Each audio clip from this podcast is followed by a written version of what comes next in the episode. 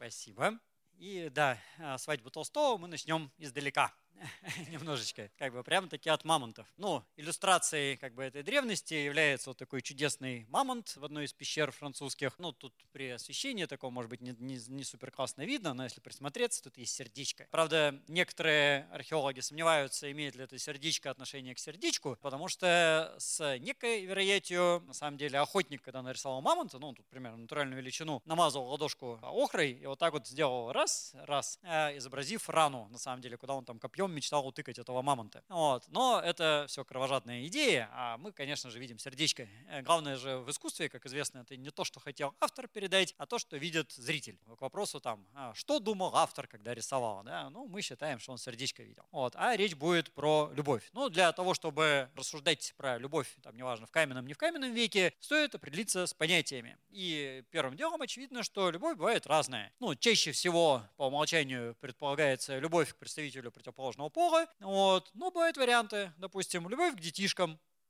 тоже как бы любовь, вот, или к еде, там, люблю я съесть, я не знаю, там, куратоны какие-нибудь, да, с профитролями, или, допустим, к вещам, тоже там, мой любимый, там, не знаю, какой-нибудь там сосуд, э, там, ваза э, какая-нибудь, или там ручка красивая, что-нибудь еще такое, там, шляпа, ну, вот, или, может быть, даже к привычкам, э, там, люблю воскресенье ничего не делать, а валяться на диване, да, а приходится ездить и лекции читать. В воскресенье, не помню, когда я валялся на диване, но там, по четвергам иногда такое бывает, вот, но вот эти все другие любови э, или любви, не знаю, как в множественном числе, мы рассматривать не будем на самом деле. Э, это само по себе прекрасное и интересное, вот, но это мы уберем. И таким образом остается первая версия. И понятно, что определений можно дать великое множество, но, на мой взгляд, удачное определение, что любовь – это сильная привязанность и устремленность к другому индивиду, окрашенная положительными эмоциями. Ну, в принципе, плюс-минус как бы это все э, охватывает. Э, ну, не все, но так, в первом приближении, по крайней мере. Но для того, чтобы эта самая любовь реализовалась, должны быть какие-то структуры в мозге. Ну, потому что любим-то мы мозгами все же такие, как вообще все наше поведение сводится так или иначе к мозгу. И в мозге у нас для любви есть много всяких замечательных элементов. Ну, вот здесь наиболее наглядная, наверное, вот эта вот картиночка. Это регистрация, томографическая, томографическая регистрация активности участков коры которая возникает, когда кто-то кого-то любит. Ну, само по себе э, всегда любопытно, как это делалось чисто практически. То есть, когда человека пихают в томограф и говорят «люби», вот, и он прям начинает усиленно любить, а потом смотрит, что у него там в мозгах светится. Но, тем не менее, как бы это можно сделать. У нас в мозгах много всяких элементов. Причем эти самые элементы э, в значительной степени находятся э, в каких-то древних частях мозга. Ну, вообще в составе там какой-нибудь лимбической системы. А лимбическая система, на всякий случай, это элементы и промежуточного, и конечного мозга. Ну, а промежуточные это как бы не про сознание, и те, которые в конечном, тоже это вот не то, что про сознание. И лимбическая система это то, что заведует обонянием, эмоциями и памятью. Ну и поэтому у нас любовь, э, ну это как бы эмоциональная штука, да, она привязана, соответственно, и к обонянию, и к памяти чудесным образом. Ну и, собственно, части, допустим, паравентрикулярное ядро гипоталамуса, которое находится в центре мозга. Ну вот здесь вот такие красивые яркие пятнышки, да, это как раз вот гипоталамус. Ну там много этих ядер на самом деле, их там э, больше 60 60, но в частности вот паравентрикулярная, которая выделяет окситоцин. Ну и не только оно выделяет окситоцин, но оно особенно активно. А окситоцин – это вещество, которое сокращает гладкую мускулатуру, в частности, снижает болевую чувствительность э, заметно, ну и вообще как бы участвует в такой эмоциональной э, как бы расслаблении, можно сказать, а мускульном напряжении. Вот, поэтому если кто-то кого-то любит, например, и при этом у него внутри что-то сжалось, это может быть не фигура речи, а это выделение окситоцина, ответ на то, что он кого-то любит. И у него гладкая мускулатура, где-нибудь там в желудке, кишечнике там всяких других частях тела сжимается, и оно прям таки сжимается. В буквальном самом, что есть э, варианте. Ну, вот. ну а, как я уже сказал, болевая, например, чувствительность э, при этом уменьшается. Это приятно. Э, супраоптическое ядро, тоже гипоталамуса, выделяет вазопрессин. А вазопрессин, э, ну, в принципе, он с окситоцином очень похож, тоже сокращает, в общем, по сути, гладкую мускулатуру, только не какую-нибудь, где-нибудь, а в сосудах. Ну, что уже из названия вазопрессина достаточно очевидно. Ваза, сосуд, пресс, сжимать. И поэтому, если кто-то кого-то любит, и он там побледнел, покраснел, его там то бросает там да, пятнами, да, и идет там в разных местах, вот, это тоже неспроста, а, потому что химия такая, потому что сосуды сжимаются, ну, а после сжимания неизбежно расширяются, и вот когда сжимаются, он бледнеет, когда расширяются, краснеют, это работа какого-то вазопрессина. Ну, это вот такое чисто внешнее проявление, а понятно, что все это потом воздействует на другие части, ну, собственно, любой возникает. Как видите, много элементов выделяют еще к тому же и дофамин. Там дугообразное ядро, черное вещество, это уже в среднем даже мозге, скорлупа и хвостатое ядро, это в конечном мозге, подкорковые ядра. И вот они все либо выделяют, либо накапливают, либо задействуют дофамин. А дофамин – это такое чудесное вещество, которое э, иногда называется гормоном счастья, там, гормоном удовольствия, потому что это то вещество, которое делает нам хорошо. На этом даже некоторые наркотики основаны. Э, если там бацнуть дофаминчика, вот, то это прям вот э, эйфория возникает. А если дофамина не хватает, ну, в том же черном веществе, например, черной субстанции среднего мозга, то возникает какая-нибудь там ужасная болезнь Паркинсона, которая выражается в том, что там и тремор какой-нибудь возникает, и там опять же мускулатура неправильно работает, ну, собственно, треморы есть. И человек вечно подавленном настроении, он не может радоваться вообще никак. И исправить это очень нелегко. Но вот э, в ответ на э, любление кого-то выделяется дофамин, и человеку хорошо. И э, поскольку дофамин, кроме прочего, подавляет бессознательное движение лишнее, ну, собственно, почему при болезни Паркинсона они проявляются все дрожать начинает, то это может проявиться в таком варианте, что человек впадает в ступор.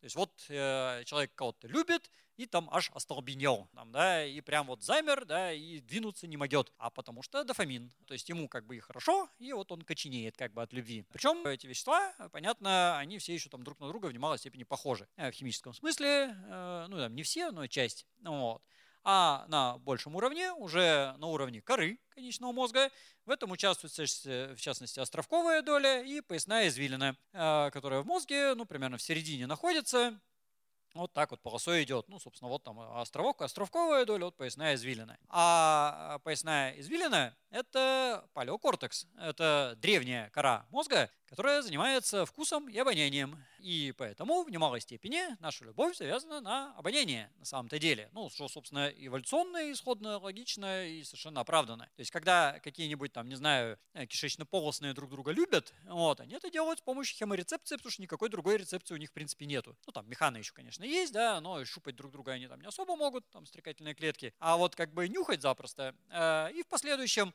когда это какие-нибудь там ланцетники, рыбки, там, я не знаю, даже какие-нибудь там бурозубки, да, то у них хеморецепция – это самая главная рецепция. Ну, вот, ну, там не у всех тварей, как бы, ну, сплошь и рядом и часто. Ну, а у млекопитающих и подавно. У млекопитающих вообще обоняние – самый главный орган чувств. Вот. И поскольку любовь – это важная штука, которая возникла еще там на заре вообще нервной системы в принципе, потому что она нужна для выживания, она в принципе как бы необходима, то э, завязана на самые примитивные органы чувств. И у человека то же самое. Ну, э, другое дело, что у приматов высших и у человека в частности обоняние развито довольно плохо, ну, потому что с тех пор, как мы там стали шибко прыгать по деревьям, потом еще с деревьев слезали, нам, у нас обоняние стало не сильно-то актуально. Там зрение вышло на первый уровень, там слух, а обоняние как не очень.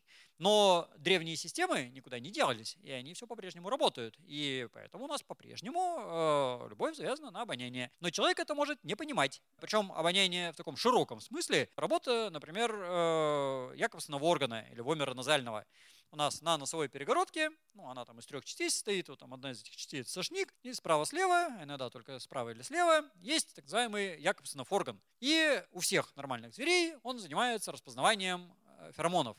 А феромоны – это сигнальные вещества, которые, собственно, э, нужны для общения внутри вида.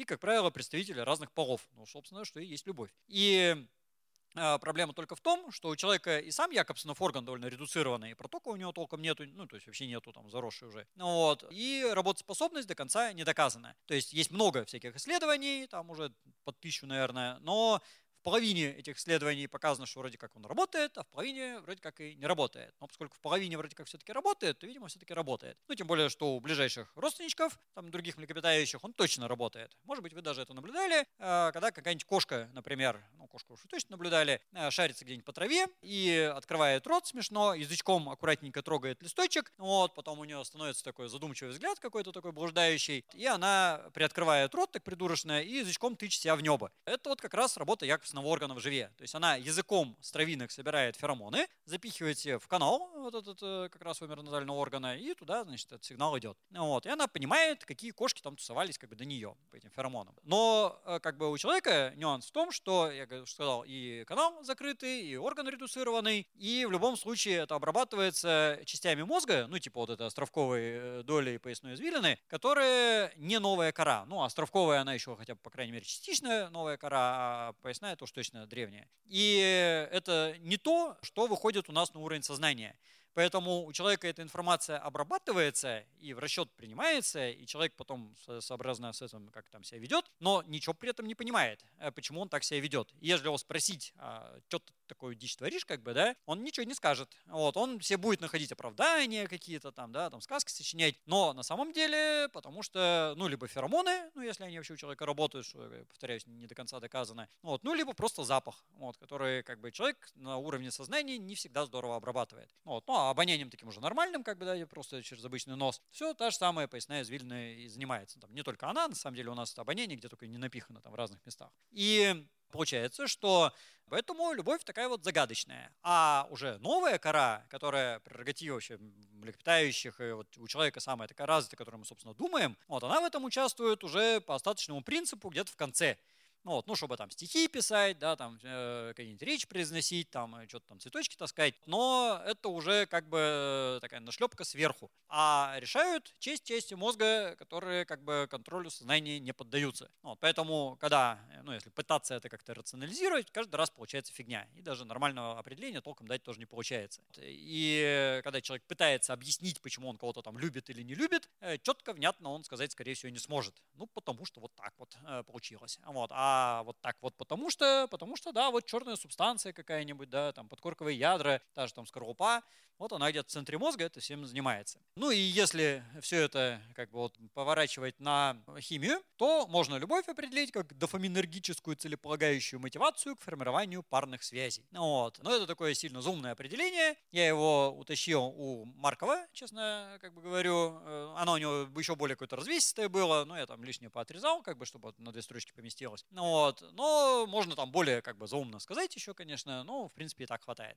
Однако же мы понимаем, что как бы любовь уже в человеческом понимании это не просто такая вот химия, да, когда там молекула и все, сигнал пошел. Вот, потому что люди все-таки социальные существа, и они еще и обдумывают, что они делают, и рационализируют. Вот, поэтому только к химии, это тоже, конечно же, не сводимо. Ну и, собственно, можно посмотреть, как это выглядит у наших родственничков. Э, у разных приматов вообще э, социальные отношения бывают очень неодинаковые, сильно по-разному бывают выражены, э, но некоторые из них на нас весьма похожи в своих проявлениях. Ну, например, в Южной Америке существуют такие широконосые обезьяны-прыгуны, они же тити. Живут они группами, иногда причем довольно большими, но вот самец и самка, когда сидят рядышком, они вот так вот уютненько сворачиваются хвостиками, свинчиваются спиралькой. И очень э, любят вот так вот вместе сидеть рядышком, прижавшись друг к другу. Или вот гибоны какие-нибудь, да, тоже живут парами. То есть это семейная социальная структура, когда папа, мама, детеныш, ну, по возможности, по наличию там семейной территории, и они вот прямо в обнимочку, как правило, время проводят. И если такого гибона одного оставить, ну там в зоопарке, допустим, да, там один помер, один остался, он прямо будет конкретно тосковать, грустить, ему будет откровенно плохо. То есть они настолько социальные, что по одному им просто вот совсем отвратительно. И это сказывается на морфологии. Ну вот если посмотреть, допустим, на черепушки, Тут один череп самца, другой самки. Но поскольку я уже сам не помню, кто из них там кто, честно говоря, тут даже подписано, но я тут не очень вижу, по-моему, это самка. Вот. Но в том-то и интерес, что по внешнему виду очень трудно понять, честно говоря. Вот. Если бы здесь были черепа шимпанзе или горилл, я бы, в общем, довольно уверенно сказал, кто из них кто. Эти гибончики имеют очень низкий, слабый половой диморфизм, а потому что семейная структура потому что не надо выпендриваться особенно, ну, потому что если ближайший самец живет там за 20 километров, ну вот, и с ним пересечений никаких нет, то можно уже не иметь какую-то там огромную морду, гигантские клоки, какие-нибудь там страшные надбровные валики, какое-нибудь там буянистое поведение, гриву на спине взъерошенную, там еще что-нибудь такое, бить себя там в грудь, громко орать. Вот, ничего этого, в общем-то, не надо. Ну и у гибонов, собственно, внешние различия самцов и самок минимальнейшие. Вот. И если так немножко издаля смотреть, то и не догадаешься. Ну, благо, у многих видов э, самцы от самок отличаются по цвету. Самцы часто черные или какие-нибудь там темно-бурые, а самки какие-нибудь там э, рыжие, белые, какие-нибудь там персикового цвета такого светленького, но у них еще и индивидуальная изменчивость весьма большая, то есть даже внутри одного вида там разброс довольно приличный может быть. На самом деле, вот, поэтому на цвет тоже ориентироваться там за 100% не получается. Вот, ну и тоже там видов 10 есть, поэтому там у разных по-разному. И гибоны эти самые прыгуны, они в этом смысле, ну не, не только они, да, но и там другие некоторые родственные, а, показательны, потому что у них именно что семейная структура социальная такая же, как у нас. При том, что, как я уже сказал, у других приматов может быть совсем все не так. Если взять каких-нибудь там павианов, у которых там жесткая иерархическая система, или горилл с гаремной структурой социальной, вот, или там еще кого-нибудь, там, э, ну, каких-то там игрунок, где тоже как бы семейные, да, но в группе размножается только одна самка, а остальные вообще не размножаются. Ну, вот такая очень странная семья получается, но вот эти на нас похожи, и у человека, что характерно, мы тоже видим э, сравнительно сниженный половой диморфизм, то есть на фоне какой-нибудь там гориллы у человека мужчины и женщины друг от друга вообще не отличаются на самом деле. Ну или даже на фоне шимпанзе, потому что если у гориллы разница в размерах там раза в полтора, а то и в два, ну если по массе особенно считать, ну вот, то у человека все-таки обычно не настолько. Вот, ну то есть там на несколько сантиметров там по высоте, да, там немножко по ширине, но это как бы ерунда, в общем-то. Да. Ну и если смотреть на наше прошлое непосредственно, у австралопитеков семейные отношения и возможности любви, соответственно, э, устанавливаются по очень немногочисленному количеству признаков, к сожалению. То есть, что, как они там себя вели, мы, как правило, не особо-то знаем по той банальной причине, что находим мы чаще всего просто отдельные зубы. И как там они общались, что они там делали, честно, мы без понятия. Но есть способы. Вот исходя как раз из полового диморфизма и размеров клыков, э, можно это прикинуть. Вот если посмотреть на клыки скажем, шимпанзе, вот это вот самец шимпанзе, а вот это вот самка шимпанзе.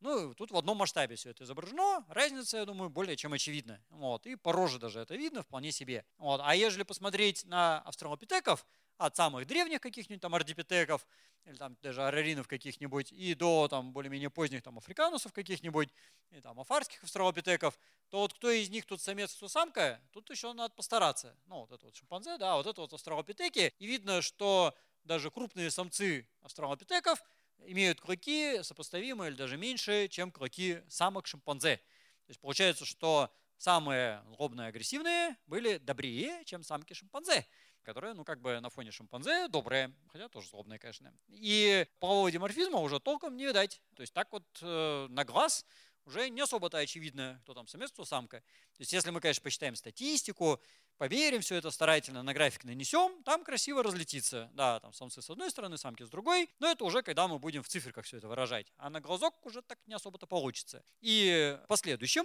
от австралопитеков и дальше, вот эта тенденция к уменьшению размеров клыков, снижению полодиморфизма только усиливается. И мы видим, что становится все добрее и добрее, а стало быть, отсюда мы делаем вывод, что это была уже, скорее всего, парная семья, как вот у тех самых гибонов и даже еще более парная семья. Ну вот. Но Э, из э, сравнения всяких там изотопных, изотопного состава зубов тех, тех же самых и сравнения семейной структуры людей, шимпанзе и горилл, вот, мы, кроме прочего, еще наблюдаем, что для наших предков, ну и для нас тоже, в общем-то, характерна патрилокальность. Это значит, что в каждой конкретной группе, ну, когда там детишки-подростки растут, рано или поздно кто-то остается на месте, кто-то уходит в другие группы. И вот у человекообразных обезьян, у всех практически, Характерна патрилокальность, это значит, что самцы остаются более-менее все на том же месте, где они родились, где родился, там пригодился, а самки переходят из группы в группу.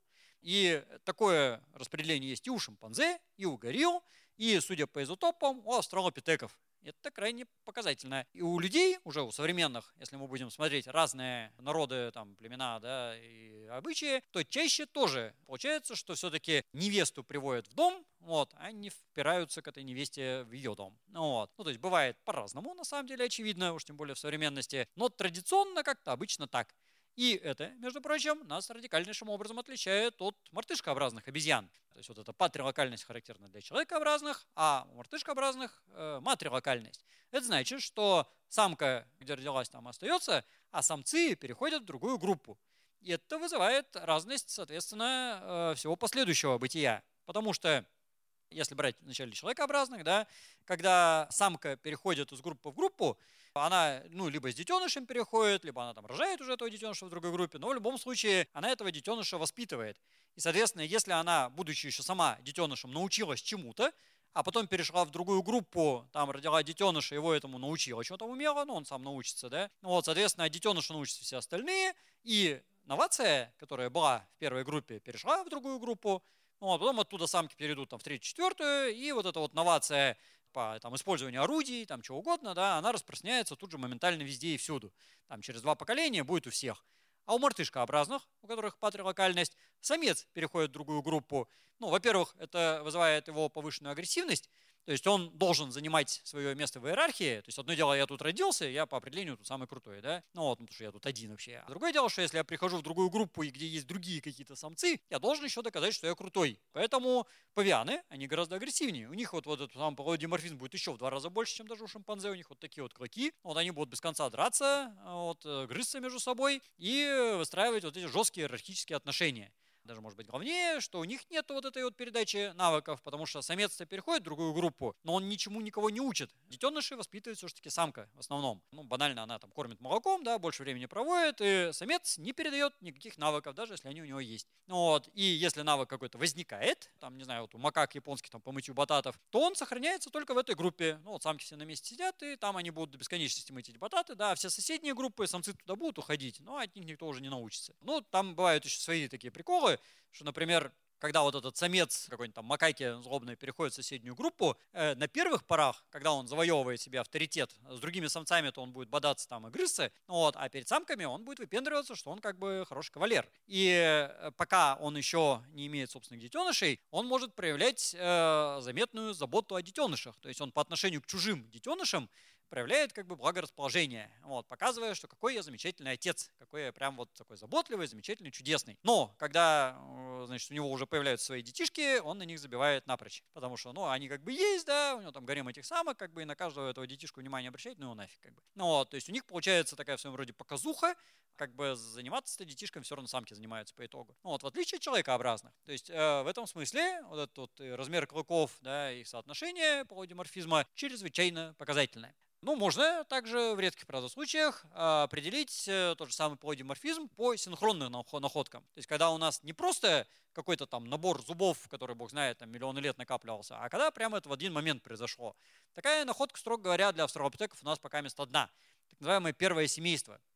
Вот так оно выглядит. Ну, там на самом деле сильно больше этих костей. И группа представлена девятью взрослыми, тремя подростками и пятью детенышами. То есть это группа австралопитеков, которая в некоторый момент, судя по всему, заночевала в каком-то очень нехорошем месте, типа там оврага. Прошел где-то, видимо, дождик или что-то подобное, какое-то там наводнение было. И их всех замыло, и они утонули. И погибли прямо в один момент в одном и том же месте. Ну, из оврага деться им было некуда, так когда там скарабкаться не смогли никуда, и, собственно, там так и остались. Ну, правда, их там так перемешало, что это прям не целые скелета, а просто куча костей. Вот. Но они синхронные, прям в одном слое красиво лежат. Там, может быть, кто-то и убежал, конечно, но соотношение плюс-минус там оно, видимо, отражает как бы реальность. Само по себе вот этот вот состав группы 9 взрослых, да, из них там примерно половина самцов-самок, там трудно понять сколько, честно говоря, ну где-то там 50 на 50 получается. Ну, вот, 3 подростка, 5 детенышей, это примерно то же самое соотношение, что имеется и у современных человекообразных обезьян, если мы какую-нибудь там группу шимпанзе возьмем, и у каких-то людей, ведущих простой, незамысловатый природный образ жизни. Ну, каких-то там бушменов, эскимосов там недавнего прошлого, ну, что-нибудь такое. Ну, современные все шибко цивилизованные стали. Но если там столетней давности взять, то вот они где-то так же и будет. И эта численность сама по себе показательная, потому что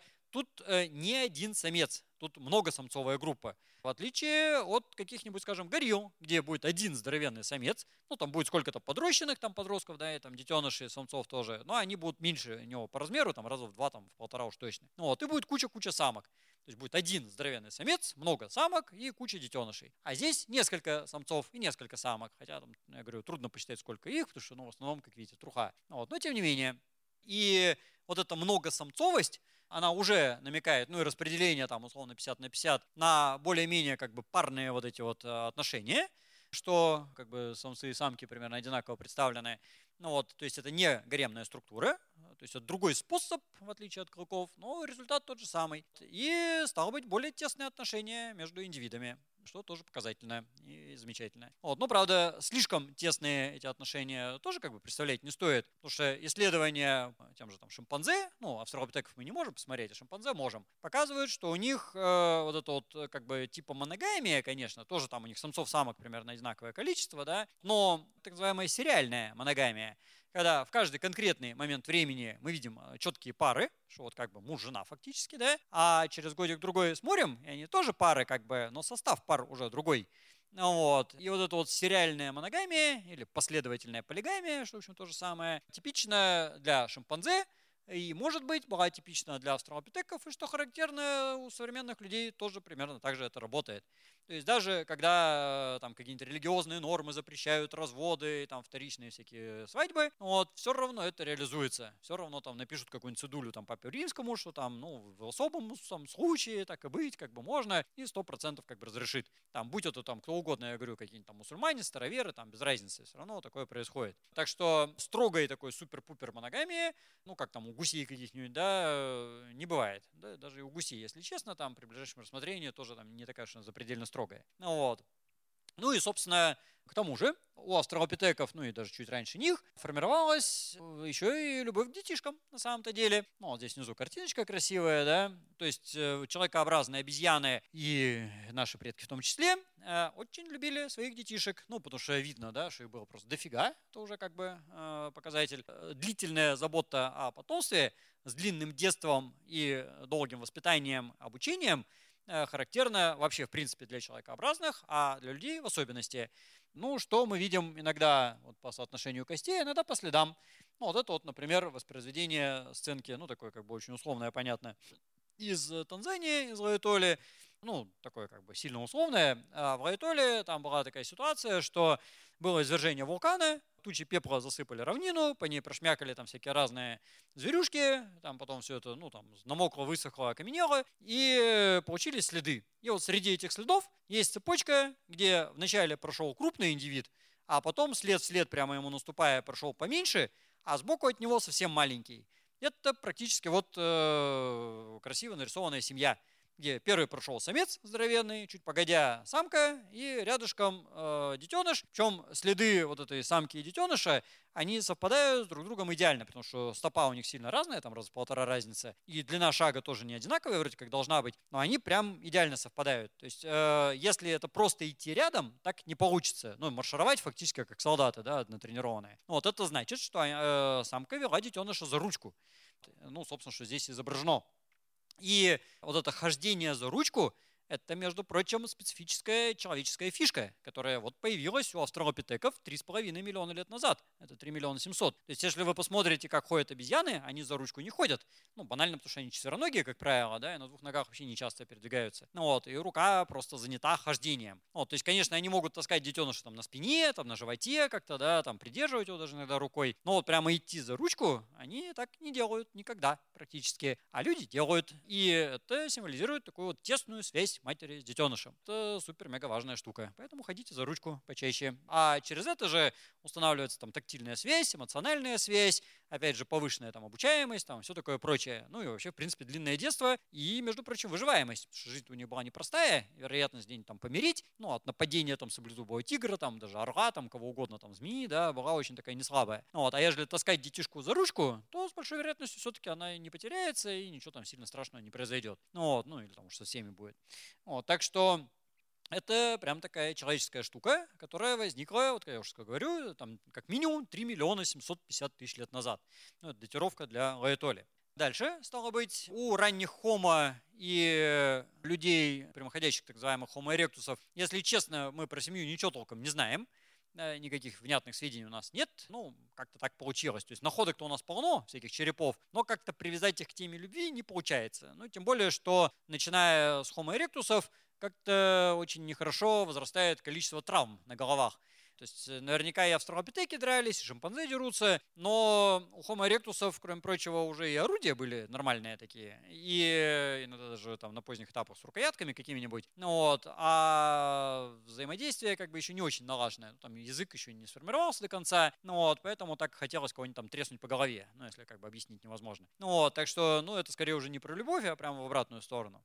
А вот у их потомков людей гейдельбергских, можем в первом приближении посмотреть на состав, э, ну, такой, можно сказать, большой расширенной семьи, семейной группы. На примере семьи Сима Дросуэсос. Это пещера в Испании 16-метровой глубины в виде колодца фактически. Ну, она естественного происхождения, такая просто дырка в земле вертикальная, очень глубокая. И когда жить там невозможно, конечно. Жили они где-то там поодаль, за полкилометра. Но когда кто-то помирал, они брали его и швыряли в эту яму. Понятно, что это произошло тоже не вдруг и не сразу. И как вот недавно совсем выяснилось, вот буквально там год назад, значительная часть этих черепов там с проломленными всякими этими боками, стенками и как бы тоже не очень добровольно, видимо, там оказались. То есть тоже там доброта была так себе. Вот. Но, тем не менее, они методично это делали. Это классическая так называемая палеопопуляция. То есть если первое семейство, вот там куча этих австралопитеков, да, это э, единомоментная популяция, которая вот прям синхронно, одновременно все погибли. А здесь это все-таки на сколько-то лет растянулось. Там 3 метра отложений, то есть понятно, что это не вдруг такое формируется, может даже там и годами. То есть люди ну, не умирают каждый день вообще по определению. Но тем не менее, как показывает практика палеодемографическая, подобные палеопопуляции – в общем, наглядно довольно хорошо отражают состав синхронной популяции. То есть, если вот сейчас взять там, не знаю, какое-нибудь поселение, да, и посмотреть, сколько там мужчин, женщин, детей, подростков там и так далее, и посмотреть, сколько их на кладбище, то, ну, там не, не копия, конечно, будет, да, но проценты будут сопоставимые на самом деле. Сейчас, конечно, не строго, потому что сейчас детская смертность к нулю стремится, а тогда детская смертность все было отлично, поэтому отражает очень даже. Ну и, собственно, в зависимости от того, по каким частям скелет считать там было от 29 до 32 человек, ну, потому что там все фрагментарное достаточно, там не факт как бы, но э, на самом деле, видимо, чуть побольше, потому что до конца, до дна пещеры еще не докопались. То есть там еще находки точно будут, хотя там 75-го, по-моему, года копают, как бы, или что-то типа того, там, или 77-го, что-то такое, но до дна еще не дошли. Там очень трудные раскопки, потому что это вот в этой шахте все находится. Так что добавится, ну, допустим, там будет их, не знаю, там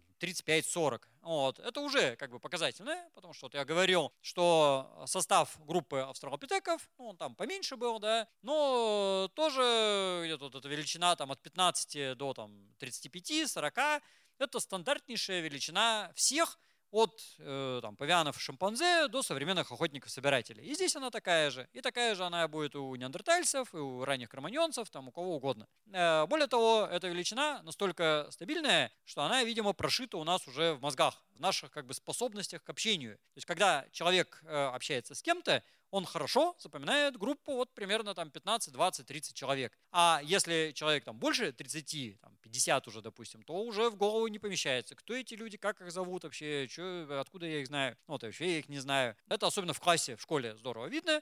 То есть пока класс там до 30 человек, это, ну, еще можно назвать классом. А когда больше 30 человек, это уже безумное стадо обезьяне. И уже все. Э, там уже не воспитывать, не учить, ничего не получается. И уже и учитель не понимает, кто эти вообще там мечутся по помещению, да, и ученики тоже уже там не сильно помнят, кто там из них один класс, не один. То же самое в каком-нибудь офисе работает то есть тоже там, независимыми совершенно исследованиями показано, что эффективная численность э, людей в офисе тоже там 15-30 человек. Если больше, уже там эффективность резко снижается. Там взвод в армии, такая же численность тоже там от 18 э, до там 60, но 60 это уже какое-то там запредельное, это уже там не очень взвод, когда там сборы, там какая-то большая толпа собирается, ну, а отсюда вырастают еще и чисто физические наши показатели. Ну, например, громкость голоса. Вот сейчас вас тут больше 15 человек, поэтому я с микрофончиком. Я, конечно, и так бы доорался, но это было бы труднее.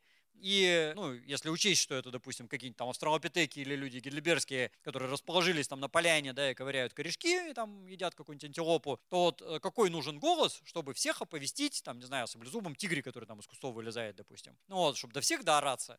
Ну вот 15 человек распределится на территории, ну там, не знаю, метров 20. Вот вы можете крикнуть там на эти 20 метров. А если у вас будет 50 человек, вы уже на 20 метров, скорее всего, не поместитесь. Ну, вы там не прижавшись будете сидеть, как здесь, да, там на стульчиках. Вот, а всем же хочется вот, вольготно, да, там раскинуть лапки свои там э, и где-то там рассеться. Ну, вот, ну, соответственно, вы займете просто нехилую территорию, и тогда, ну, там какие-то кусты еще, заметьте, трава растет, э, деревья даже, и тогда вы уже не докричитесь до противоположной стороны вот этой вашей группы. Ну, вот, то есть наша громкость, она тоже под это заточена.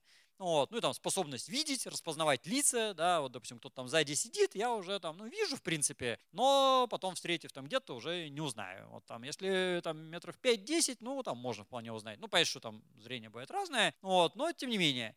То есть э, тоже можно, как у орла, иметь глаза, да, и там за километр видеть. Вот. Но мы нет, мы не видим за километр, нам не надо. Мы видим своих, ну, хорошо распознаем, лица имеется в виду, да, э, с небольшого расстояния, а дальше уже все какую-то серую массу сливаются. Это вот это само по себе расстояние, это величина группы на самом деле. Ну, а само по себе численность, вот это там 15-30 человек, определяется чисто практически нашими размерами тела, способностью к перемещению и прожорливостью. То есть при нашей массе тела, ну, если там австралопитеки, они там килограмм по 20 весили, там, может, 30 сила, да, э, гельбергенцы это уже как мы, ну, там, 60-70 килограмм, да, но они там не жирные были, такие поджары наверняка, и э, размером тела они уже были как мы.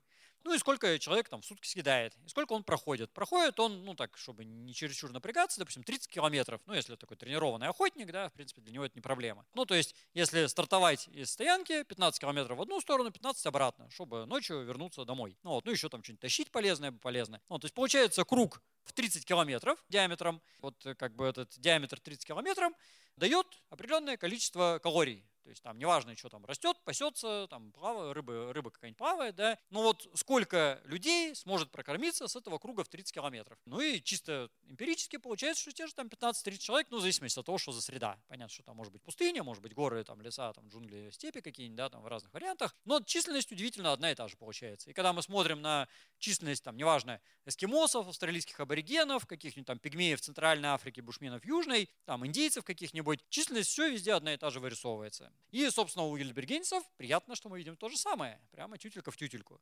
Ну, если по составу смотреть, три ребенка младше 12 лет, это вот э, детская смертность ужасная, 16 подростков, юношей, да, там 12-19 лет, и 13 человек старше 20. При этом наибольшая смертность приходится на 14-21 год, что для современного человека совершенно нетипично, и показывает, что у них, э, ну, строго говоря, понятие детства и подростковость особо-то, в общем, по сути, не было. То есть тот момент, когда ребенок э, может взять что-то такое полезное и сделать что-нибудь полезное, значит, он, в общем-то, уже и взрослый. Ну и где-то лет там в 12-14 он уже, по сути, взрослый. Ну, собственно, неспроста это дожило до какого-нибудь там средневековья, даже до более поздних времен. Ну, наверное, все знаете присказку, что вот там, ну, когда какой-нибудь там бестолковый школьник что-то там дичь какую-нибудь творит, да, ему говорят, ой, тебе там уже 15 лет, а какой-нибудь Александр Македонский уже там до Индии дошел там в этом возрасте, вот, и какой-нибудь там, не знаю, Гайдар там полком командовал, и еще что-нибудь из этой серии. Ну, собственно, неспроста, потому что, да, физически он уже крупен. Вот, ну, антропологов таких практических, скелет такого товарища называется Пенер Васечкин, когда у него уже вот такие кости, но видно, что они еще детские, по сути дела, то есть там ничего не приросло, как бы, да, ну, вот такой толщины и вот такого вот размера. Это вот как раз э, получается, что он, по сути, как бы технически-то уже взрослый. У современного человека он в это время занимается всякой фигней, там в школе учится, да, в университете там начинает, даже заканчивает там к 21 году, но как бы ничего такого сильно ужасного, чтобы прям помереть, он еще не делает. А у тогдашних персонажей они уже делали по полной программе. Поэтому у нас пик смертности там приходится куда-то сильно позже, да, а у них вот 14-21 год, когда у нас вообще никто не помирает, по идее. Ну, там, за редкими исключениями. А максимальная продолжительность жизни 35 лет. То есть это самый старый вообще гельбергенец из всех, что известны. Ну, вот, то есть старше не прожил никто. Вот. А у нас средняя продолжительность э, на данный момент 65, э, по-моему, что-то типа того э, для мужчин. То есть уже там почти в два раза больше. Ну, вот. ну, тем не менее. И по этим черепушкам можно вычислить еще и интервал между родами. 3-3,5 года. Ну, тоже вполне типичная величина и для шимпанзе, и для всяких этих пигмеев, бушменов, там всех, кто близко к природе живет. Вот. И, собственно, из всего этого вырисовывается семья, по большому счету, уже современная. То есть тоже тут количество мужчин-женщин практически одинаковое, как у Австралопитеков я говорил. И даже при некотором желании, ну, если бы они были синхронные, можно было бы прикинуть, кто из них там, э, чей папа-мама, как бы из этих детишек. Ну, другое дело, что они не синхронные, конечно. Вот. Но даже еще, может быть, важнее э, в плане вот э, темы любви, то, что они, в принципе, оказались э, похоронены в этой самой дырке в земле. Э, ну, что может быть как-то странно покажется, но по факту это так. То есть э, более древние персонажи, если взять там каких-нибудь ректусов, там астралопитеков, они никого не хоронили. Вот человек помер, они постояли, посмотрели, там, не знаю, палкой потыкали, не шевелится, все, пошли дальше. Ну, астралопитеки даже палки не брали, ногой тыкали. А, соответственно, э, здесь человек помирает, и они заморачивались, чтобы взять его за ручки-ножки, проволочь его полкилометра на всякий случай, затащить в эту пещеру, там еще горизонтальный ход довольно нехилый, вот, и швырнуть вниз, и еще может даже поплакать вслед. И делали так методично, это самое главное. То есть они туда вот 30 человек там с лишним накидали. а люди не помирают каждый день. То есть это значит, что, ну, если они там помирали, допустим, раз там в 15 лет, да, в среднем получается, то есть человек помер, и они вспоминают, что 15 лет назад, значит, предыдущий там Вася помер, и мы его взяли за ручки-ножки, поволокли в ту пещеру и скинули в эту дырку. Ну, потому что на месте-то они тоже не сидели, на самом деле, они, понятно, там, как эти охотники кочевали по довольно большой территории, и, значит, они, может быть, очень даже издаля тащили, там не за 500 даже метров, это ближайшая стоянка за 500 метров, а, может быть, они тащили там и за километры. И это значит, что они помнили предыдущих людей, э, то есть в голове у них образ этого человека был, а значит, они их любили. Вот. Ну, потому что если бы они их ненавидели, выкинули в какой-нибудь нафиг там овраг, там в речку, там вообще просто плюнули и ушли бы. Значит, они друг друга очень даже любили. Ну, кстати, детей они очень любили, потому что есть э, детские черепа с патологиями, которые вылечить они никак не могли, но, тем не менее, жили довольно долго эти детишки. Ну, вот этот, например, череп конкретно – у него довольно странная такая форма, вызванная там, неправильным сращением швов. То есть с точки зрения гильдебергенцев у него голова была вообще совершенно нереальная. А, то есть она похожа на современного человека, у него такой довольно высокий лоб, вертикальный затылок тоже такой ну, укороченный. То есть положено иметь покатый лоб, плоский совершенно, огромное надбровие и такой резкий треугольный затылок выступающий. Вот. А здесь все не так, а, потому что швы неправильно заросли. И с точки зрения гильдебергенцев это какой-то мальчик-уродец, вот, или девочка, там непонятно, честно говоря, ну, бог его знает, ну, ребенок, короче, какой-то уродливый. Но они вот такие растили, то есть он довольно долго с этим зарощенным швом жил и помер там от какой-то другой совершенно причины, ну, там хватало как бы поводов, но, э, тем не менее, много лет они его кормили, поили, о нем заботились, а стало быть, любили. То есть э, люди гильберские в этом смысле от нас отличались не так уж прямо сильно. Неандертальцы, про них мы знаем уже намного-намного больше, находок у нас дофига. Но особенно показательны неандертальцы из пещеры Эльсидрон э, в Испании с древностью примерно 50 э, тысяч лет, 50-60 где-то так, ну там около 50. Им, правда, не, не, не повезло очень сильно, потому что этих неандертальцев в какой-то момент съели другие неандертальцы, какие-то более везучие. Ну, судя по ДНК-анализу зубного камня, э, их как бы самих, они очень долго не ели мясо. То есть у них в зубах что только там не найдено, ДНК, э, там всякое разное, там, включая какую-то тополиную кору, там каких-то бактерий, грибов, там бог знает что. Вот, но вот э, ДНК э, копытных э, млекопитающих у них нету. То есть они как бы долго не ели. И соседи, видимо, тоже долго не ели. И загрустили, и решили это дело поправить. Ну, собственно, поправили. Но когда они всех съели, они их, значит, там съели и покидали все это в яму. Ну, там пещера такая очень условная, то есть такая трещина, на самом деле, в скале. Ну, вот они туда все эти кости закинули. А потом испанские археологи нашли. Ну, первые там не археологи нашли, а спелеологи. Ну, вот, и даже поначалу еще долго судили, рядили это жертвы коммунистов или фашистов как бы гражданской войны. Потом оказалось, что не, это не коммунисты, не фашисты, это э, неандертальцы. Ну, в общем, даже веселее. И стало быть, тут тоже как бы нам приятно, не им, а нам, что это синхронная популяция. То есть тоже, может, кто-то убежал, там, да, когда на них нападали эти злобные враги. Там от одного, на самом деле, один зуб всего сохранился, и по нему там ничего толком не понятно. Вот, но тот, который пожилой неизвестного пола. Но, тем не менее, это вот синхронная популяция. Вот. Кроме вот этого одного зуба какого-то пожилого персонажа, все остальные сохранились довольно неплохо на самом деле. И по этим скелетикам, по останкам сделаны, сделаны ДНК-анализы генетические. И мы точно знаем, что тут были три женщины, три мужчины, э, ну вот это пожилой там неизвестно кто, да, и детишки. Три мальчика-подростка, еще один младенец и еще два ребенка как бы чуть постарше. Ну, ну, такие, то есть маленькие, там до двух лет, как бы, но все-таки не новорожденные. И более того, этот самый ДНК-анализ позволил установить их внутреннее родство. И тут самое любопытное нарисовалось, что митохондриальная ДНК у всех мужчин одна и та же – и у одной женщины такая же, и еще у двух подростков из трех, и одного ребенка. Тоже такая же митохондриальная ДНК. А митохондриальная ДНК – это та, которая передается по материнской линии. Из чего следует, что вот эти трое мужчин, ну, которые все мужчины, строго говоря, вот, они все братья родные братья, у них одна и та же мать была. Вот. Э, ну, максимальное различие это там дядя и племянники, но все равно как бы по материнской линии там э, все к одной линии сводится. Вот. Ну, скорее всего, просто банально братья, тем более, что возраст у них одинаковый практически. Ну, вот, то есть там э, на большее различие там просто возрастных этих не расходится. И вот та женщина, которая еще туда же входит в эту линию, это, скорее всего, их родная сестра. Но, стало быть, если это, это женщина, двое подростка, ребенок, то вот эти вот подростки и детенок, это ее дети потому что это ейная митохондриальная линия, как бы, а у двух других женщин другие митохондриальные линии. Э, Причем у одной было тоже, видимо, три ребенка. Один из оставшихся подростков, да, один оставшийся подросток, и еще вот два ребенка как бы маленьких. Ну, там этот младенец и один ребенок. И вырисовывается, что это, опять же, их мать. Ну, еще одна была бездетная. Ну и получается, трое мужчин, трое женщин. Красиво складывается. А если еще по возрастам посчитать, там прям можно посмотреть, кто там муж-жена были. Прямо вот парная семья, получается, такая моногамная. Вот, причем заметьте, что одна из них была замужем за собственным братом. А вот эти две другие линии, э, уклоняющиеся, которые, да, вот это вторая и третья, они как бы все равно очень близкие. То есть это на уровне максимум там троюродной сестры какой-нибудь. То есть это не какая-то там прям совсем-совсем другая, а они все тоже родственники на самом-то деле. Там разница очень мизерная. И отсюда вырисовывается вновь патриархальность, что все мужики с этого же места, две женщины все-таки откуда-то и откуда-то пришли. Ну, они тоже родственницы, но немножко как бы со стороны.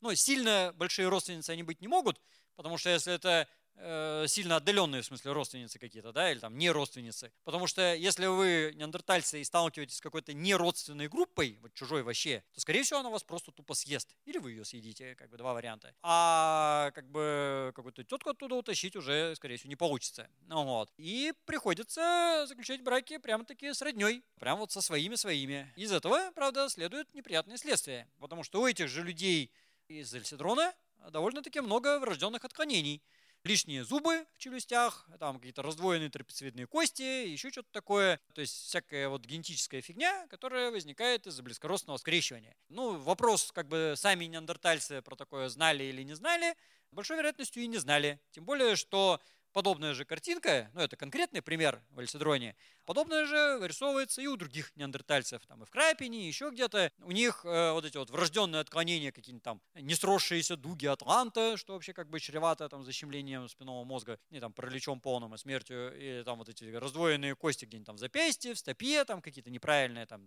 пяточные кости, еще что-нибудь такое, эти зубы растущие там в кривь кость, какие-то там ненумерованные там на небе, где-нибудь там внутри челюсти. Для них это было сплошь и рядом. То есть это реально часто часто у неандертальцев. Чем больше их на эту тему изучают, тем больше находят. И из этого вырисовывается, что они друг друга очень сильно любили, но как-то вот прямо совсем уже по-родственному. Ну, вот, то есть они прям вот братья, сестры, да, а по-другому нельзя. Потому что это все ледниковая Европа, где численность населения мизерная, плотность населения мизерная, соседи живут, бог знает где, там за 300 километров, скорее всего, и вы их вообще там в жизни увидите там несколько раз, скорее всего. Ну, то есть вы всю жизнь живете среди своих. А если увидите вот этих чужих, да, если они вообще чужие, то вот так заканчивается, как с этими. Ну вот, если они, ну, маломальски свои, там, какие-то родственники, ну, вот это как бы брачные партнеры. Но это сказывается отрицательно в генетике и в культуре тоже, на самом деле. Потому что если вы всю свою жизнь живете среди одних и тех же людей и не обмениваетесь э, там ни с кем никогда ничем, там, ни информацией, ни вещами, ни, там, ни предметами абсолютно, то у вас ничего и в жизни меняться не будет. И у неандертальцев мы это прекрасно видим, когда одни и те же культуры десятки тысяч лет повторяются в неизменном виде. Ну вот я каждое лето, допустим, катаюсь там в Хотылево, копаем этих неандертальцев, и там самые глубокие слои в Хотылево это 80 тысяч лет, а может быть и 100, вот, а в недалеко расположенном Бетово такие же в точности орудия 30 тысяч лет. То есть получается, что как минимум 50 тысяч лет – вот, а может быть 70 тысяч лет, они делали одно и то же вообще. Вот не сходя с места, ну там, кочуя где-то там по этим окрестностям это, это Брянска, да, ну, вот, делали все строго одно и то же. Потому что никакого мотива менять свое поведение нет. Потому что, да, вы родились, у вас вот есть там три брата, там два брата, да, вы женились на собственной сестре, как бы все прекрасно, ничего не поменялось. Ну, вот, и в следующем поколении то же самое, и в следующем поколении тоже, и в следующем, и в следующем, и в следующем, и так 50 тысяч лет подряд. Ну, вот, ну, то есть в итоге это привело к тому, что здесь сидим мы, а не неандертальцы. Потому что когда появились маломальские замечательные конкуренты в виде кроманьонцев, у которых всей этой фигни не было, как догадываетесь, вот, то неандертальцы тут же со страшной силой проиграли. И, собственно, э, ну, частично там смешались с кроманьонцами, у нас есть генетика неандертальская, но частично. А большей частью растворились, исчезли, вымерли, и все, больше их нет. А соседей они, как вы уже поняли, они очень не любили. Ну, вот, то есть вот это вот у них как бы любовь была очень такая сфокусированная, узкая, э, только на своих и больше ни на ком. А другое дело у кроманьонцев. И кроманьонцы в этом смысле были настолько, видимо, любвеобильны, что, может быть, даже скрещивались с неандертальцами. Ну, даже и не может быть, а даже довольно-таки точно. Вот. Ну, чему примером, кстати говоря, и некоторые данные по другим, вот и тем же синтезерцам, этим, этим эльсидронцам и вот по синсизеру. Ну, кстати, даже и вот возвращаясь немножко к эльсидрону, тоже очень показательно в смысле метисации с сапиенсами, то, что я уже говорил, из зубного камня этих эльсидронцев были выделены ДНК всяких разных микроорганизмов, и в том числе бактерий, которые вот у нас в ротовой полости живут. Но чудесным образом оказалось, что бактерии ротовой полости неандертальцев и кроманьонцев больше похожи друг на друга, чем сами неандертальцы и кроманьонцы. Ну вот, при том, что бактерии эволюционируют, по идее, быстрее. И ну, раз они эволюционируют быстрее, они должны различаться больше у неандертальцев и кроманьонцев, чем, собственно, неандертальцев и кроманьонцев. А получается наоборот. Из чего следует, в свою очередь, что был какой-то обмен бактериями ротовой полости между неандертальцами и кроманьонцами. Ну а как можно обменяться бактериями ротовой полости? Э, угадайте с трех раз. Из этого следует, что они целовались, может быть, даже в засос. Ну, можно еще, конечно, съесть язык, это да, э, как вариант, учитывая, что они там друг друга поели, это тоже не исключено. Но у нас же лекция про любовь. Вот когда будет лекция про каннибализм, я тот же самый пример вам по-другому расскажу. Но сейчас у нас про любовь. Но э, возвращаясь к Сенсизер, значит, Сен-Сизер – это стоянка, ну такой навес как бы во Франции, с культурой, что характерно, Шетель-Перрон. А Шетель-Перрон – это сама по себе чудесная культура тем, что тут изделия как бы смешанные, промежуточные между неандертальским мустье и уже кроманьонским ориньяком. То есть здесь орудия, они именно вот средние. Э, то есть часть орудий, как у неандертальцев, а пластическая техника, как уже у кроманьонцев. Вот. Но это как бы культурное взаимодействие. А гораздо любопытнее даже скелетик, который там же найден. Это женский скелет, который по всем основным параметрам вроде как неандертальский, но у него не очень большое надбровие, довольно выпуклый лоб, сравнительно небольшие челюсти, есть маленький, но все-таки заметный подбородочный выступ. Ну, ежели спереди смотреть, лицо не очень широкое, у него есть там верхнечелюстная вырезка, нос узкий, Э, глазницы не очень-то высокие, там, ну и всякие прочие там нюансы строения, которые, ну, как-то не очень неандертальские. То есть это неандерталка, но с кучей-кучей сапиентных признаков. И когда мы видим, что и культура промежуточная между неандертальцами и кроманьонцами, и череп э, вроде как неандертальский, но с таким конкретным уклоном в кроманьонцев, тут э, возникает, как обычно, две версии. Значит, первая версия – что это промежуточное звено. Что вот были неандертальцы, потом промежуточный вариант, да, потом кроманьонцы. И, в принципе, когда-то там давно, еще там ну, лет 50 назад и, там, и больше назад, так, в общем-то, и рассуждали, когда такое находили. Но сейчас мы имеем датировки хорошие, а здесь датировка 40 тысяч лет, ровно промежуточная, опять же. То есть древнее у нас все неандертальцы, позже у нас кроманьонцы. А это вот тютелька в тютельку в серединке попадает. И был период вот где-то там от 40 с копейками, там 42-44 тысяч лет до где-то там 30 тысяч лет, когда в Европе жили и неандертальцы, и кроманьонцы. Образцовые неандертальцы, прям такие кондовые, и прямо уже такие выраженные яркие кроманьонцы. Из чего мы заключаем, что неандертальцы не были прямыми предками кроманьонцев. Кроманьонцы возникли где-то в Африке, у нас сейчас этих предков там довольно много известно. И из них потихоньку они вы, вылупились и потом мигрировали, собственно, из этой самой Африки в Европу. Вот. Здесь, если это не промежуточность, значит это метисность.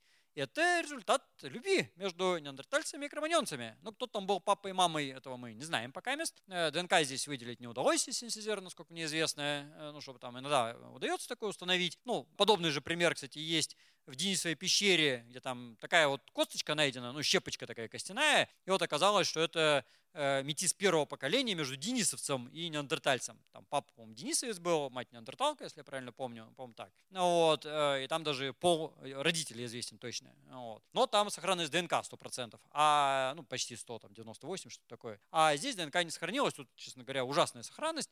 Но, тем не менее, и такая находка не единственная, что характерно. Э, это как бы просто самая такая замечательная, яркая.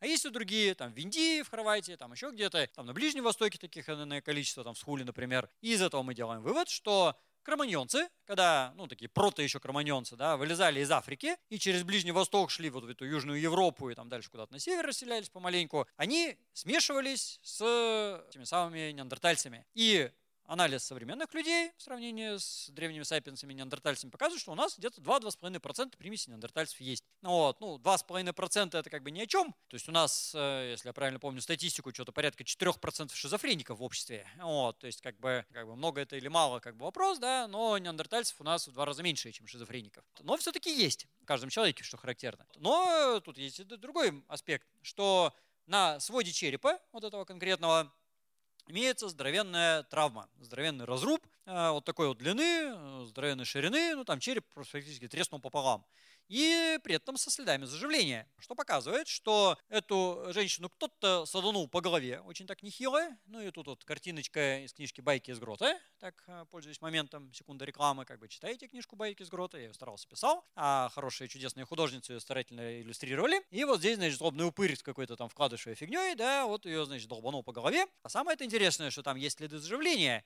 и от двух недель до пары месяцев голова таки заживала. И ну, с таким разрубом в голове самому как бы выжить практически нереально. Ну, это сквозная дырка в голове. И там мозги были, скорее всего, очень основательно повреждены. А это говорит о том, что кто-то ее, эту женщину, очень сильно любил. То есть, как минимум, там пару месяцев, а то и дольше сильно, за ней ухаживали, пытались ее как-то вылечить. Вот. Ну, безуспешно по итогу, оно и сейчас бы не факт, что вылечили при таком разрубе. Ну вот, но пытались, по крайней мере, как могли. Это вот классика серии про гений злодейства. То есть был какой-то нехороший человек, а был какой-то хороший человек. И это повод, конечно же, написать роман в трех частях желательно, в стихах. Про неандертальцев-кроманьонцев. Там можно долго придумывать, кто там был злодей, кто не злодей, кто там был папа, мама, какой-нибудь там брат-сват, вот, э, кто там за кем гонялся, кто ее по голове стучал, кто ее лечил. Ну, можете сами как бы изобрести что-то такое. Ну, вот, ну, в книжке «Байки с грота» там на страничку где-то это все придумано мною, а как бы сама ситуация это реальная. То есть дальше там можно уже там сочинять, да, а черепушка с дыркой-то в голове есть. И, опять же, хоть ее в итоге и прибили, но кто-то ее таки любил, кто-то ее лечил. Ну, а когда мы уже доходим до кроманьонцев, тут мы уже встречаемся с современным практически пониманием любви. И один из ярких, одно из ярких проявлений этого – это появление в бесконечном количестве так называемых верхнепалеолитических Венер. Эти Венеры э, не всегда, честно говоря, женские, вот, но чаще всего женские фигурки, которые делались на протяжении тысяч лет, на самом деле, из самых разных материалов, там из камней, из бивней, из рога, из кости, из там чего угодно. Ну и нет вообще ни малейших сомнений, что из деревяшек чаще всего, ну, вот, но деревянные, очевидно, не сохраняются. И обилие этих находок говорит, что их было, конечно, там в десятки раз больше. Потому что, ну, как правило, у нас сохраняется там какая-то там доля процента от того, что было. И любопытно, что они каждый раз индивидуальные. То есть, если в фигурке есть хоть какие-то внятные там черты, да, чего-нибудь, то каждый раз по-другому. Особенно это головы касается. То есть иногда головы нету вообще, вот там наверху, например, да, или она какая-нибудь такая круглая шарик какой-то невнятный там без каких-то элементов, но иногда есть глазки, прически, какие-то там шапочки, вот, иногда прям такой хороший портрет сделан. И каждый раз он другой. Поэтому есть мнение, что это не какие-то абстрактные богини плодородия, такие вот э, туманные. А, ну, тем более, учитывая, что это древние люди делали, которые очень конкретно, как правило, мыслили, очень так предметно, а что это портреты прям таких конкретных отдельно взятых женщин. Ну, правда, с какой целью все это производилось и в каких там этих э, целях, э, вообще никто не знает, если честно. Ну, вот, потому что само по себе, что это делалось тысячи лет совершенно незнакомыми между собой людьми, говорит, что, скорее всего, и цели были сильно разные. Но, допустим, в, э, на стоянке Мальта под Иркутском такие фигурки, там есть, кстати, и мужские, и женские, они найдены на женской половине чума. Там э, чум обнаружен, раскопан, и четко он достаточно делится на мужскую и женскую половину. Там на мужской всякие там эти наконечники, на женской какие-то иголки, или там бусики. И, соответственно, вот эти вот фигурки, они на женской стороне. То есть это элемент некой женской магии, скорее всего. Вот. И более того, есть э, мнение такое, правда, не до конца обоснованы, мягко говоря, что это не просто индивидуальные портреты, а это автопортреты на самом деле. Ну, то есть это как бы изображение женщины самой себя. Вот, э, ну, там дальше можно как бы догадываться, да, как все это и почему делалось. Но, как бы, бог его знает. Ну, в какой-то степени, может быть, и мужики делали, бог его знает. Но в любом случае, вот это вот стремление изобразить, значит, э, женщину, да, ну, или там мужчину, то есть другого человека, в любом случае, показывает, что они друг друга очень даже любили. То есть если у всяких там неандертальцев, там более древних, ничего подобного нету практически никогда, там в лучшем случае какой-нибудь камень, похожий на фигурку, и там мы догадываемся, то ли они его использовали как фигурку, то ли нет, там все вилами по воде. А здесь точно как бы делали. То есть они очень сильно были заморочены на общение друг с другом. Вот. И значит, они друг друга очень сильно любили. Это уже как бы совершенно однозначно об этом говорит.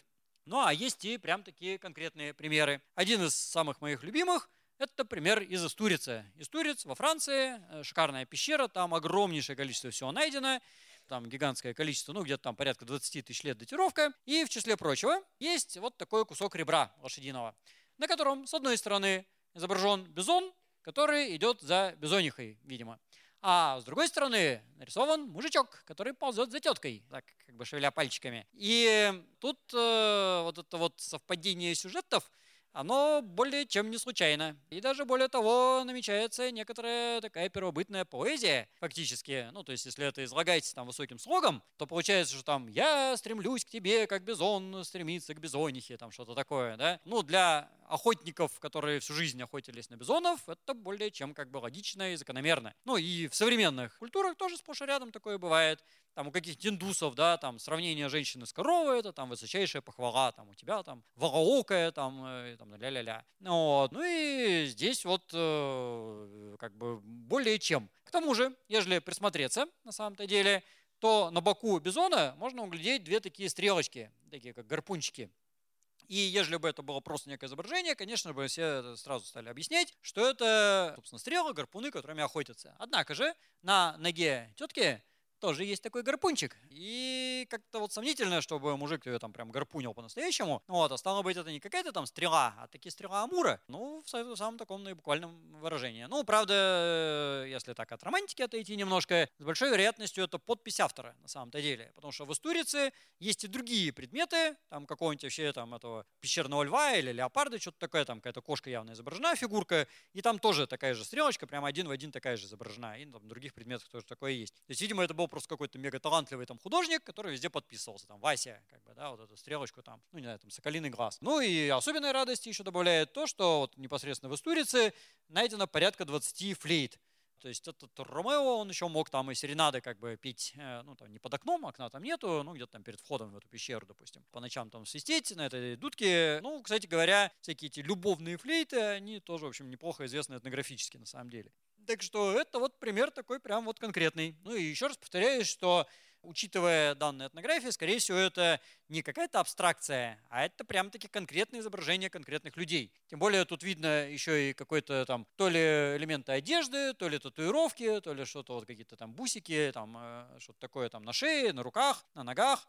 То есть это какие-то индивидуальные знаки вот конкретного человека, как он там украшен, то есть это про вот конкретных людей, ну, скарификация с большой вероятностью. Еще один пример э, любви, но это уже прям такой совсем запредельный, пример из Рамита. Рамита 1 и 2. Там еще уже 9, по-моему, скелетов найдено, ну 8 там точно есть. Вот, это пещера в Италии с древностью примерно 15 тысяч лет, такой уже эпигравет, что называется. И там э, вот два скелетика, первый и второй, особенно внимание на себя обращают. Как видите, в вытянутом положении, прям выпрямленном, два скелетика рядом, но один из них сильно длинный, а другой из них сильно короткий. И заметьте, что вот этот, который короткий, он лежит как бы обнявшись с длинным. То есть вот эта вот рука, которая вот это вот, это рука вот этого скелета на самом деле.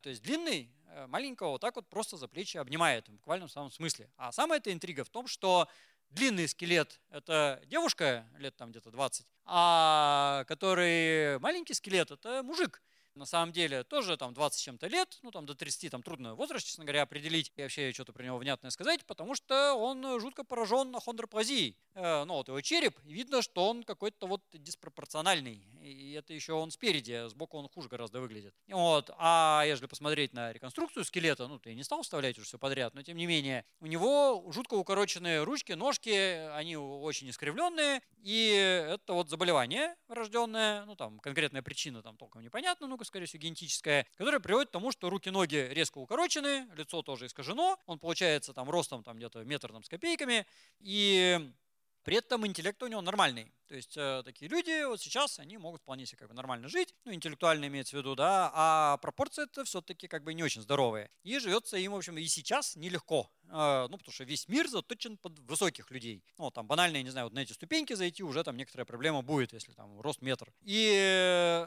в каменном веке, 15 тысяч лет назад, проблем-то было с этим еще больше, потому что это мужчина, и задача мужика бегать где-то по горам, гоняться за горными козлами. Ну, у них там главная добыча были, собственно, горные козлы и олени, конкретно вот в Рамита, и э, надо за ними бегать.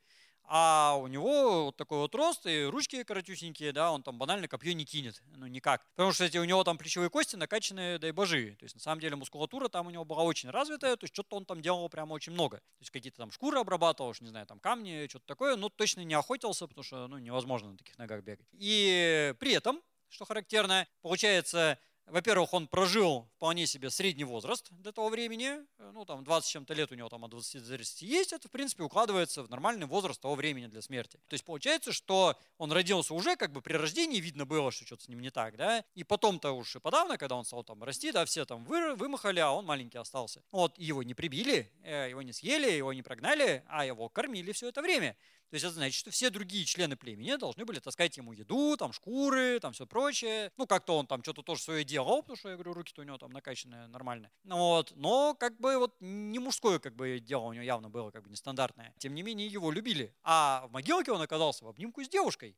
Ну, вот, вообще красота. Там, кстати, когда впервые все это дело определяли, определили, что длинный скелет – это старая женщина, а маленький скелет, что это тоже женщина.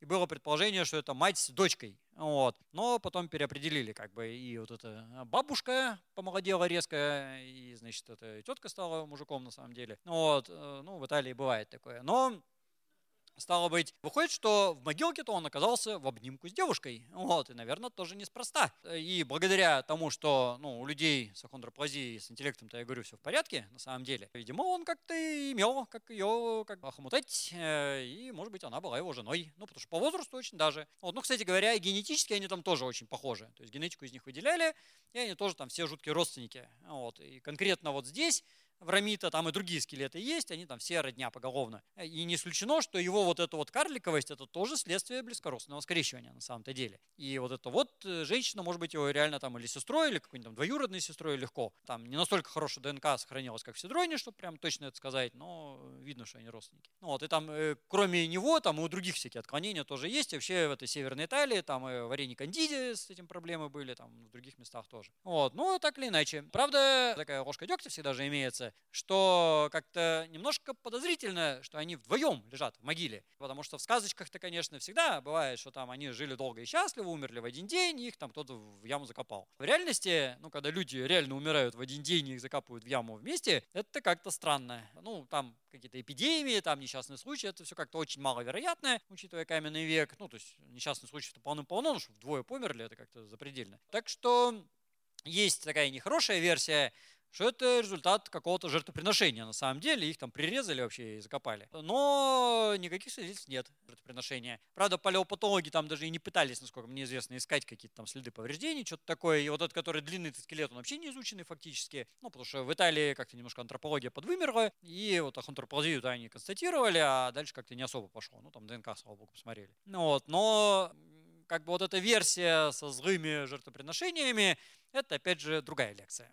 А у нас про любовь. И они жили долго и счастливо, целых 20 лет э, с копейками. И такие умерли в один день 100%. И в обнимочку же лежат. Поэтому это тоже повод написать, ну, такую поэму, опять же, может, даже в пяти частях. То есть, э, ну, тут в данном случае это Квазимода, да, получается, со Смиральдой. И можно по полной программе писать. Это, кстати говоря, будет во второй байке из Грота, ну, которая уже где-то там в издательстве, и даже договор уже заключен, но пока еще не издан. Стало быть, э, еще один пример из Сен-Жермен-Ля Ривьер. Тоже моя любимая пещера во Франции. Здесь тоже примерно похожая датировка. 14 тысяч лет где-то. Э, найден скелет женщины под э, камнями в виде дольмена, что, кстати, древнейший дольмен, в принципе. И э, самое интересное, что вместе с этим скелетиком найдены подвесочки из клыков оленя. Вот. Ну, вот та найдена немножко в стороне, как бы не, не очень со скелетом, а это где-то в районе колен. Правда, копали давно кое-как, и там нормально ничего никто не фиксировал, но понятно, что где-то с района живота, ног, колен, то есть это какой-то передник, короче говоря, был. Ну вот, а там, видимо, прям бусики такие хорошие. И, ну, эта фотография, на самом деле, понятно, не 14 тысяч лет, вот, а это индианка 19 века. Но тоже с украшениями из таких же вот клыков оленя. Э, вот, то есть там копия практически. А как бы самая эта интрига заключается в том, что это клыки благородного оленя. Э, там вообще они в этом Сен-Жермене для Ривьере заморачивались на украшение очень богатое. Там есть из ракушек, есть из э, зубов северного оленя, есть из камня, сделанные в виде зуба северного оленя, но каменное при этом. Есть из человеческих зубов, там еще только они не делали. Но вот здесь это клыки благородного оленя. А есть два нюанса. Первое, то что клыки у благородных оленей бывают редко, на самом деле. Причем здесь клыки и самцов, и самок. И э, для того, чтобы собрать 70 там, с чем-то этих зубов, да, и плюс еще вон тот набор, надо как бы очень сильно постараться. Ну, то есть понятно, что они охотники были, да, но это надо прямо сильно заморочиться, чтобы такую коллекцию собрать. То есть надо у каждого оленя искать, есть ли там клыки, их выковыривать, да, и прямо вот целенаправленно долго собирать. Тем более, что многие из этих клыков помечены крестиками, и там всякими ноликами, и они помечены не одинаковыми значками. То есть с большой вероятностью это добывался не один человек, а он у кого-то все это еще и выменивал. То есть, значит, он был достаточно способный, ловкий, там, хитрый, чтобы еще у кого-то выменить. И имел на что выменивать, там, не знаю, какие-нибудь бобровые шкурки, да, или там особые красивые камни, там еще что-нибудь такое, там, раковины. И был договороспособный. То есть он был социально как бы такой активный и мог выменить.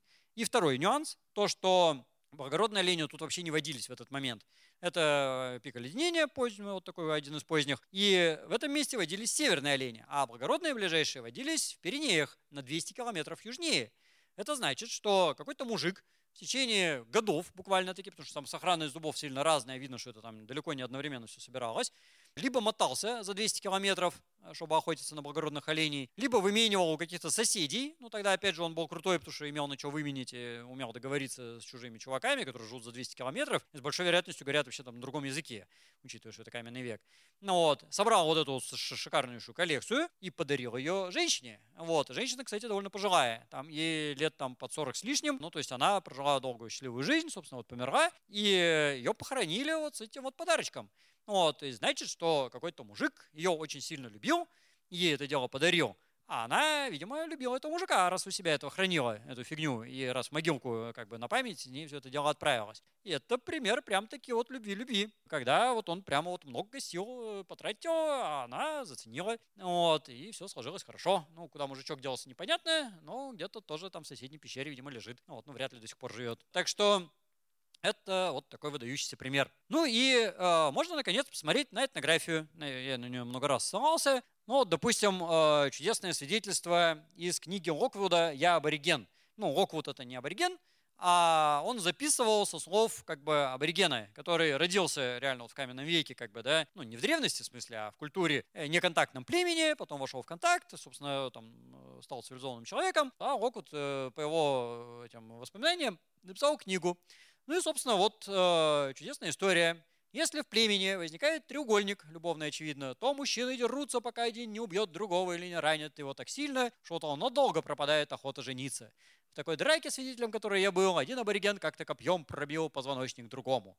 В Центральной Австралии я видел людей из племен Вайлбри и Пиджанджара, тела которых были исполосованы шрамами от ран, полученных в сражениях из-за женщин. Ну и вообще у него там много рассуждается про то, что главные мордобои – это из-за женщин. Мужчина может также получить жену, околдовав приглянувшуюся ему избранницу. Для этого он, подобно Ромео, поет любовные песни Джарада, танцует перед ней и, произнося ее имя, плюет на маленькую символическую гуделку Еребинджи, пока женщина не поддастся гипнозу.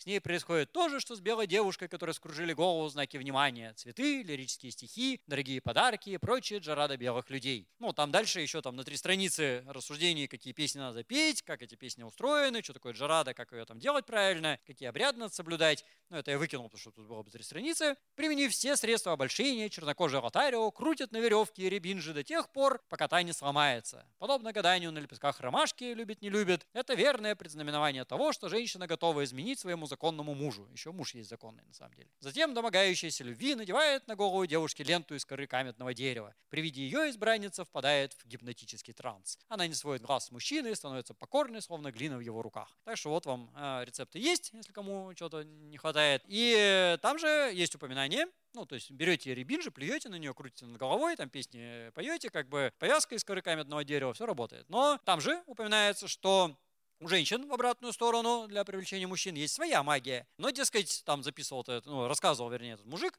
абориген, поэтому у него сказано, что типа, у женщин точно есть, что-то они такое делают, но я типа не знаю, потому что это женская магия, а я как бы не в курсе, это вот надо женщин пытать, как бы, ну, конечно, не скажут, как бы нифига мужчинам. Вот, э, это, кстати, между прочим, большая проблема, потому что этнографы, э, если мужчины, они все хорошо будут узнавать у таких племен про мужчин, а про женскую там всю эту сторону они вообще ничего не узнают. Ну вот, если про женщин, должна узнавать женщина, но ей ни один мужик там ничего не расскажет толком. Ну вот, э, так что по-хорошему надо, чтобы этнографы были и те, и другие. Ну, в принципе, так и работает. Ну и с другой стороны планеты юкагеры. Ну, иногда ударение юкагиры ставят, там и так и сяк говорят, ну, вроде как само название юкагеры, насколько я знаю. И юкагеры — это охотники нашего северо-востока Сибири.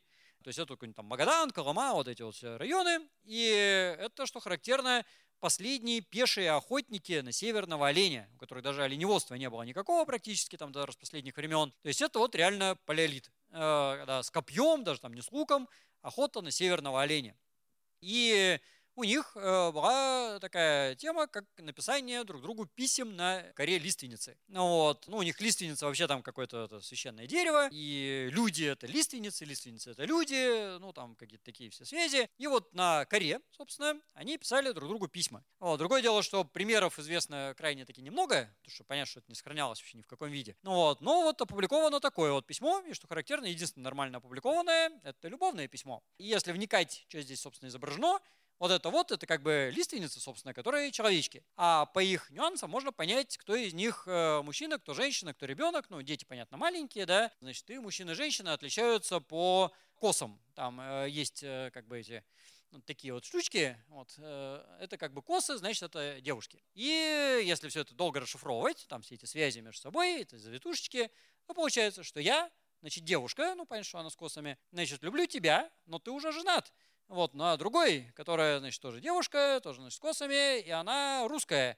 Ну, потому что в юбке, там, если посмотреть, вот, э, у нее есть юбка, э, и, значит, она русская, как показатель. И она препятствует нашей любви такая вообще нехорошая, и рвет связи с моим домом, если вот там наверху эти завитушечки смотреть. А у вас вообще-то свой дом, и уже двое детей, вот они там слева. Вот. Но как бы в печали я думала о тебе. Ну, вообще ты в курсе, что есть уже парень, который думает обо мне. Так что ты как бы там это долго-то не, не, не думай. И э, ну, тут, если проникнуться логикой, как все это определяется, тут еще можно что-то прочитать на самом деле. Ну, вот, ну, то есть это такое краткое содержание, как бы, да, а там еще вот эти завитушечки там этих домов, там пересечения, там жирнота пересечения там и так далее. Ну, потому что это все сделано ножиком на коре, на всякий случай. И это вот такое вот прям письмо-письмо. Это, повторяюсь, а, последние охотники, такие вот дикие совсем на северных оленей, то есть это фактически палеолит. Ну, вот, ну, хотя само письмо это 19 века. Ну, вот, ну, как раз там русская колонизация такая более-менее активная. Ну, то есть была-то она и раньше, понятно, но э, в цивилизацию они вошли вот совсем недавно. Ну, уже там фактически в советское время. И на этой радостной ноте я закругляюсь, но подчеркиваю, что Любовь – это было чувство, необходимое для выживания, начиная там, с каких-то амеб вообще, там, бактерий. И это чуть ли не первое чувство, ну, вместе там, с каким-то самосохранением и питанием, да, которое вообще, в принципе, появилось. Но в таком, как бы, примитивном вот этом хемо-варианте, это как бы древность каких-то там одноклеточных, там, каких-нибудь, не знаю, там, кишечно кишечно-полозных там, рыб в лучшем случае. А у нас там уже еще добавляется э, мозг. И поэтому в идеале у современного человека должен быть баланс между вот этими дремучими побуждениями, которые принципиально важны и нужны, и они такие все архаичные, примитивные, но при этом самые важные, и новейшими, которые все себя такие продвинутые, возвышенные, крутые, но могут быть не очень адаптивные на самом деле, но зато крутые. И должно быть и то, и другое. Пока на данный момент э, мы идем в верном направлении. Ну, судя по там, уменьшению вот этого самого полудиморфизма, все больше доброте, все меньше агрессивности, ну, в целом по планете, если брать. И как бы мы любим друг друга все больше и больше, и это позволяет нам выживать. Ну, собственно, надо продолжать в том же духе. Любите друг друга, и тогда человечество не кончится. И, может быть, тогда будет все еще лучше, чем есть на данный момент. Спасибо за внимание.